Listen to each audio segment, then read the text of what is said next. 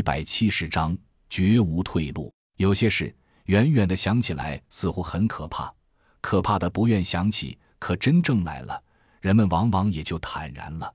既然避无可避，又何必战战兢兢呢？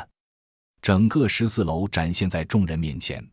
之所以说整个，是因为十四楼就是一个中空的大屋，看面积几乎相当于一个足球场大小，墙壁白茫茫一尘不染。室内空荡荡的，除了正中一个二十平米左右的玻璃隔离着的小屋，屋里的藤椅上端端的坐着一个人。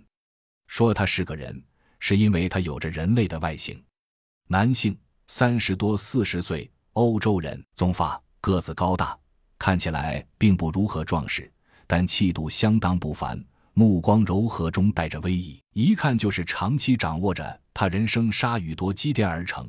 虽然坐着，却自有一股摄人的气势。众人深知他不可能是个人，至少内在的绝不会是个单纯的人。甄孝阳走近几步，试探着说：“桑吉。”那人笑了笑：“出于对你们智慧和实力的肯定，我决定让你们见到我，并享有我亲眼目送你们完结的荣耀。”声音不大，却充满着上位者的笃定。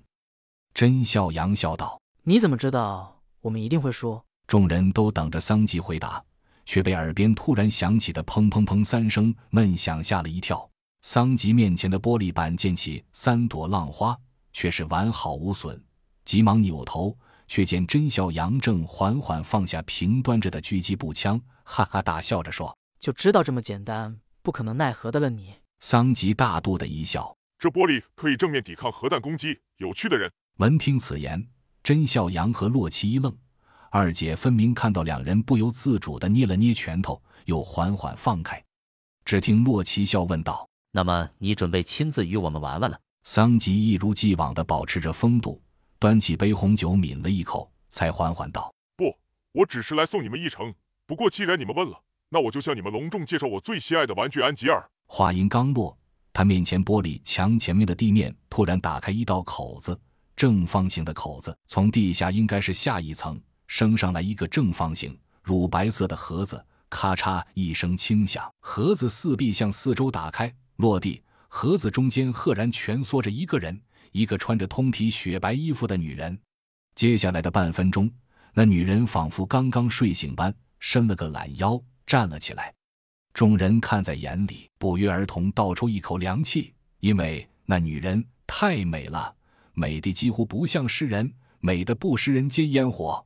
美帝像是天上坠落的天使，所有语言面对她的容貌都显得苍白无力，似乎说她美丽都是对她的玷污。